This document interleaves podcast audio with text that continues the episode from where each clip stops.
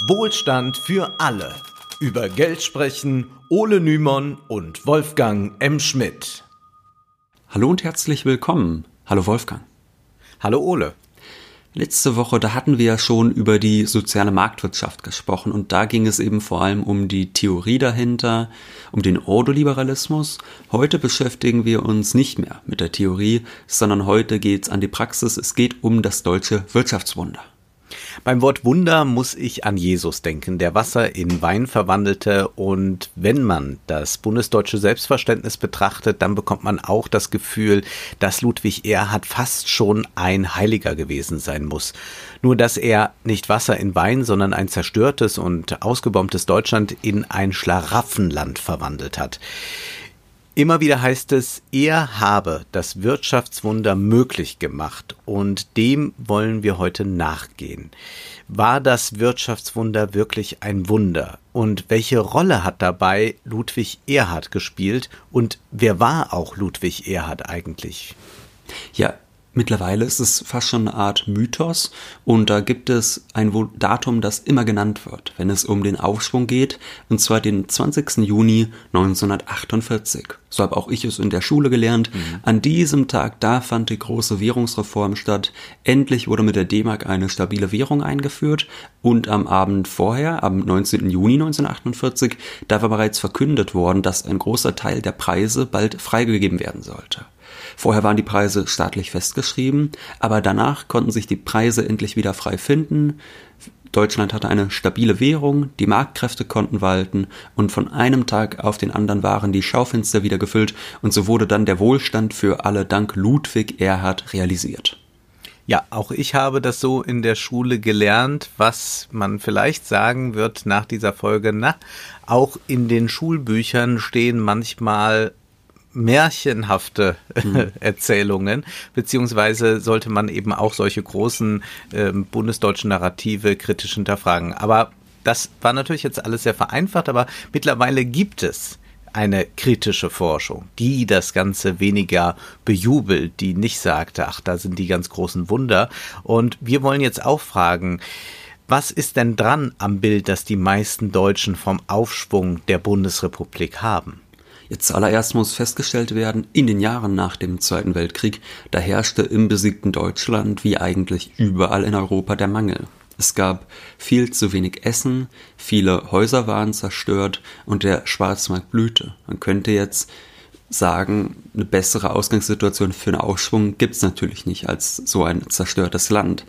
Ähm, die wichtigste Währung waren damals Zigaretten, die Reichsmark war nichts mehr wert ähm, von daher konnte es eigentlich nur noch besser werden und eine stabile Währung, die war sehr, sehr wichtig. Diese Frage war sicherlich mitentscheidend. Aber auch wenn die Versorgungslage verheerend war und viele Wohnhäuser in den großen Städten ausgebombt waren, tatsächlich waren die Kriegsschäden vielerorts weniger schlimm als erwartet. Viele Fabriken hatten den Krieg überlebt, so dass die Industrieproduktion weiterhin möglich war. Die Wirtschaftsjournalistin Ulrike Herrmann hat im vergangenen Jahr ein Buch veröffentlicht, das den Titel Deutschland ein Wirtschaftswunder trägt. Und darin schreibt sie, die Optik täuschte. Trotz der gewaltigen Bombenschäden gab es 1948 immer noch genauso viele Fabriken und Maschinen wie zu Kriegs Beginn 1939. Denn Hitler hatte kräftig aufgerüstet und neue Industrieanlagen aufgebaut.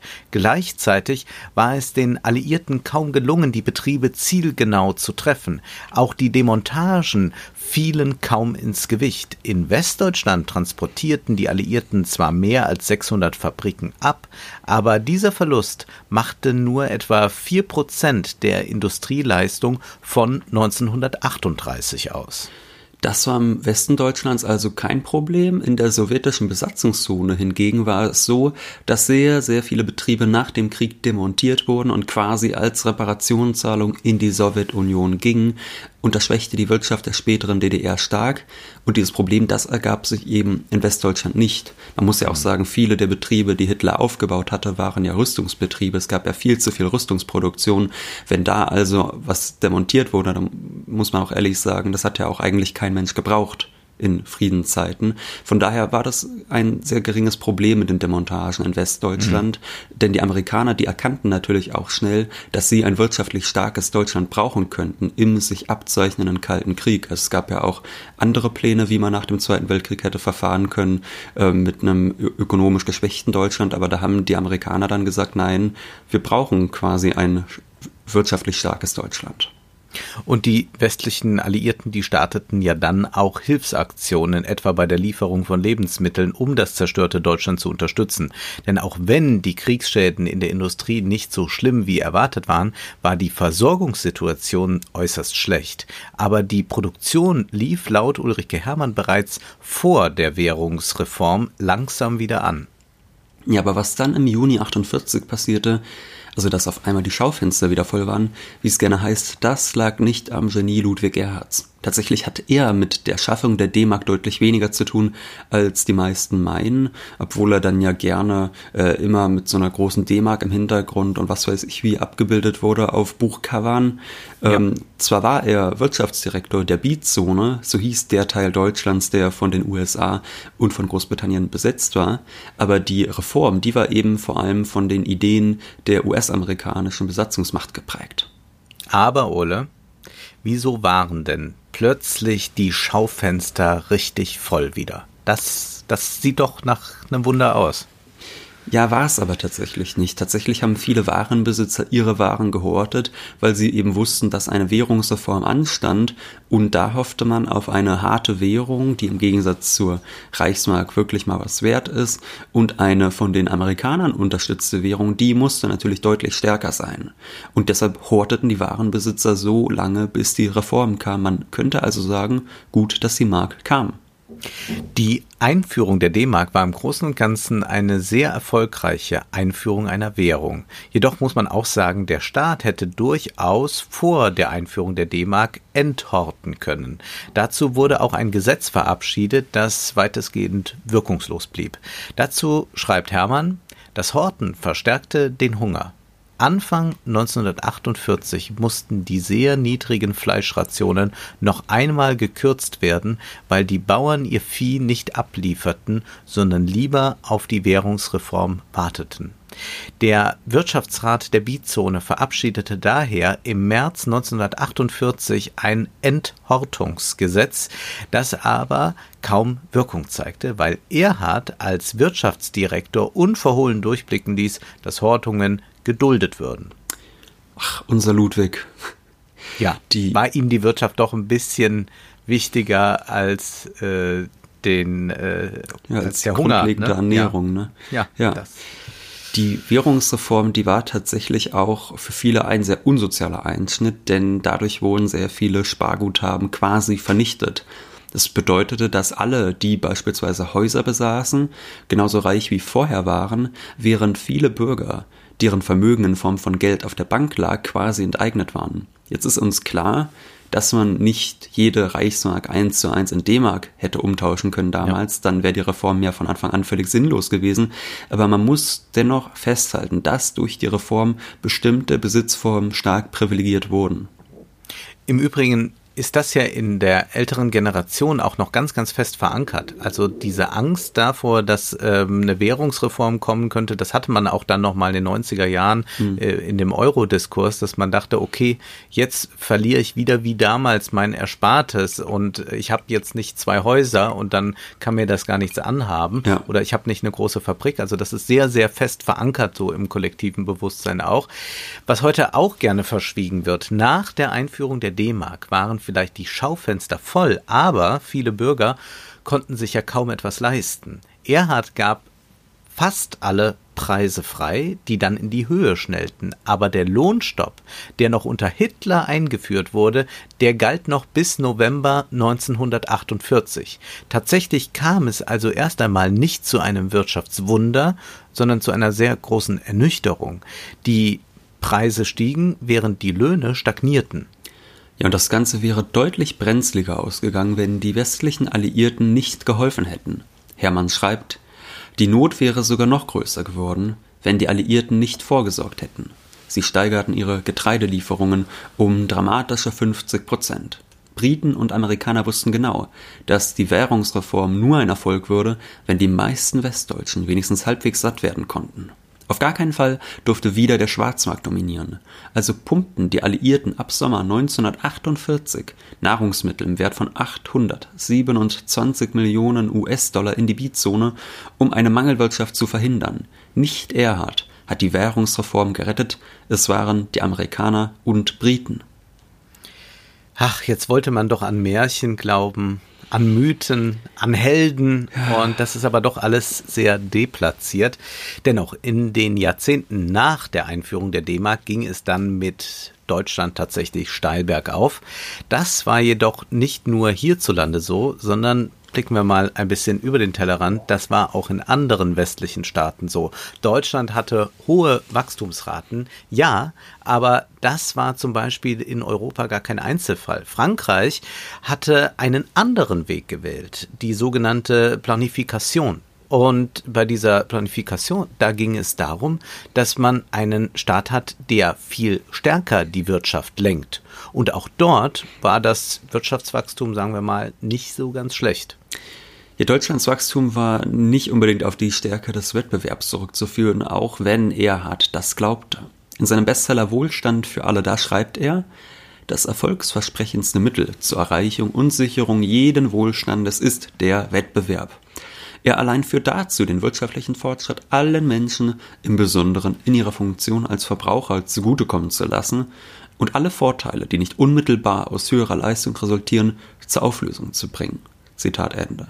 Ist ja übrigens auch sehr niedlich, die Aussage, ne? Mhm. dass quasi alle Privilegien durch den Wettbewerb aufgelöst sind, die nicht aus äh, unmittelbar höherer Leistung resultieren. Da muss man sagen, da kann man vielleicht bei einer Erbschaftssteuer von 100 Prozent von sprechen, aber ansonsten äh, wird das schwierig. Aber ja. vor allem erkennt man an dem Zitat etwas, das wir bereits, also worauf wir letzte Woche schon hingewiesen hatten, nämlich äh, der Fetisch der Ordoliberalen für den Wettbewerb.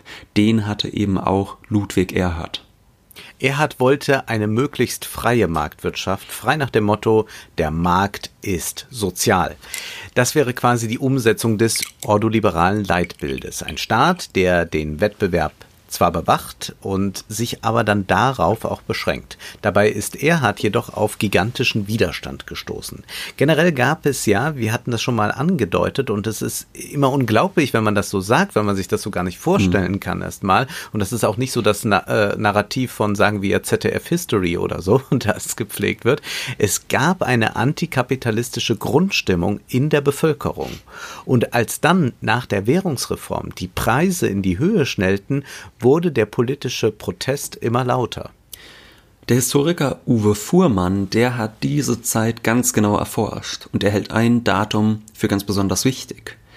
Und zwar den 12. November 1948. Ich glaube, da weiß ja jeder genau, ja, wann, was, was, da, da war, passiert ne? ist. Ne? Nee, weiß ja. man nicht. Weiß nee, man nicht. Das wissen die Leute nicht, aber gleich erfahren sie es. Und, und, zwar fand dort. Und wir hatten das Datum auch nicht auf Lager. Müssen nee, wir auch nee, eingestehen. Nee, vor der Lektüre ja. sicherlich nicht. Ja. Und da fand in der Beat-Zone ein Generalstreik statt. Zwischen sieben und neun Millionen Beschäftigte gingen an diesem Tag nicht zur Arbeit. Also die genaue Zahl kann man jetzt schwerlich rekonstruieren, denn es fanden jetzt nicht Demos statt, sondern die Beschäftigten, die blieben einfach daheim. Heute ist sowas undenkbar, denn politische Streiks, die sind in Deutschland verboten. Und wir wissen ja, wenn mal gestreikt wird, irgendeine äh, Bahngewerkschaft äh, oder so Lokführergewerkschaft, was dann los ist. Und man kennt dann auch immer diese Berichte, äh, dass dann äh, diese bösen, bösen Menschen ganz Deutschland ja. lahmlegen. Es ist immer sehr putzig. Also es war auch schon mal anders und wesentlich heftiger.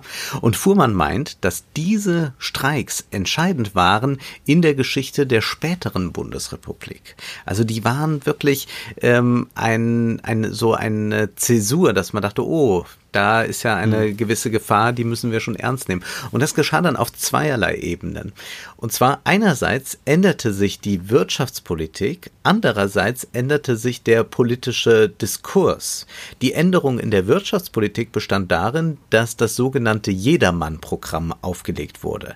Dabei sollte der Staat dafür sorgen, dass Alltagsgegenstände wie Kleidung oder Schuhe günstig und massenhaft produziert werden, so dass sich die dann auch jeder leisten kann.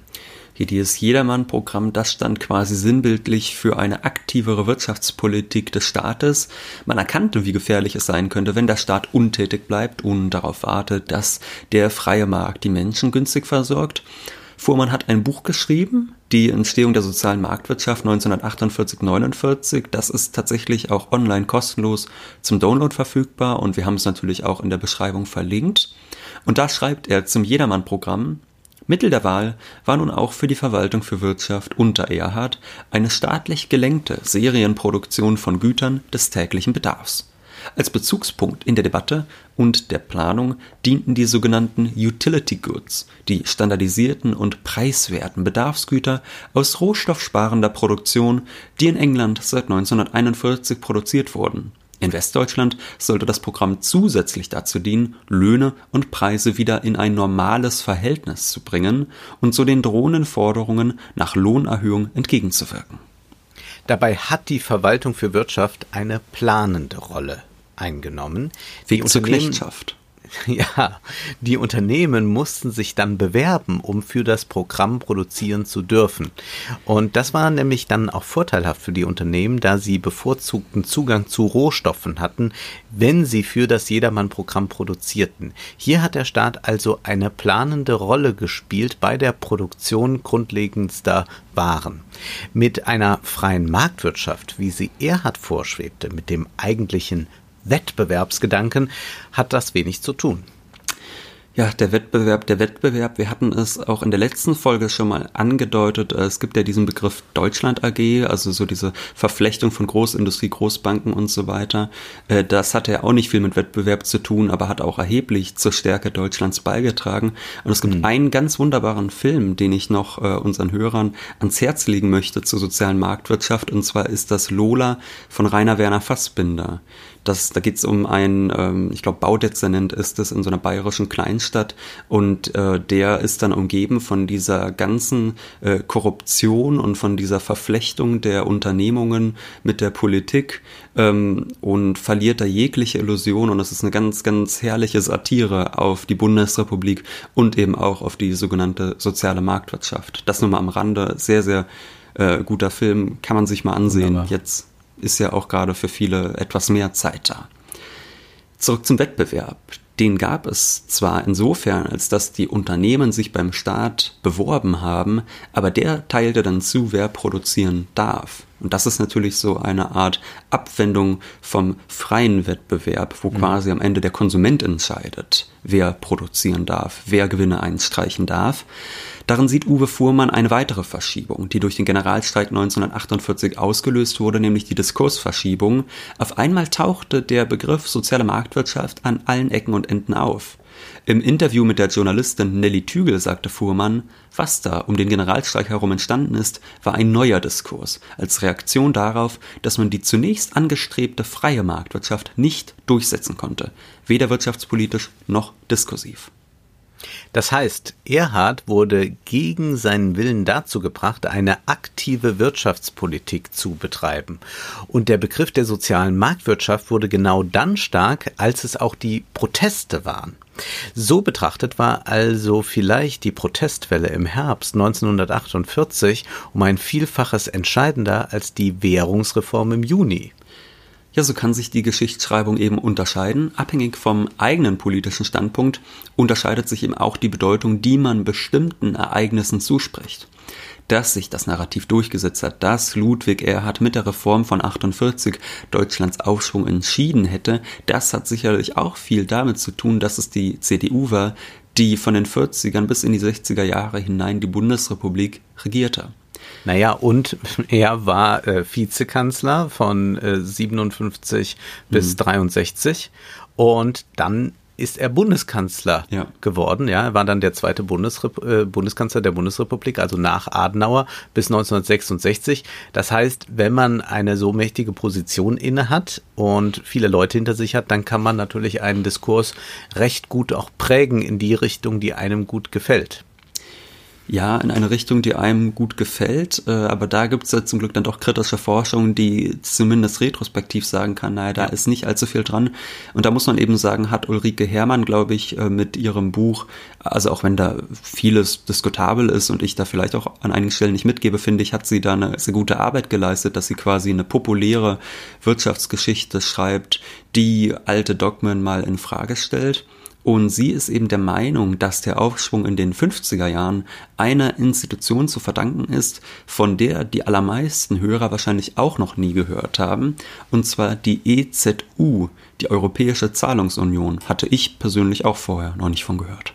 Ja, diese ECU war, EZU war eine Idee der Amerikaner, denn in Europa waren die Dollars knapp und alle Länder wachten über ihre Devisen, also über ihre Dollars. Alle europäischen Länder wollten, um an Dollars zu kommen, das Unmögliche schaffen, nicht importieren, viel exportieren. Das würde aber bedeuten, also wenn jetzt alle nur exportieren und nicht importieren, dann kann das ja irgendwie nicht funktionieren. Wo, wo, wo ja. soll das dann hin?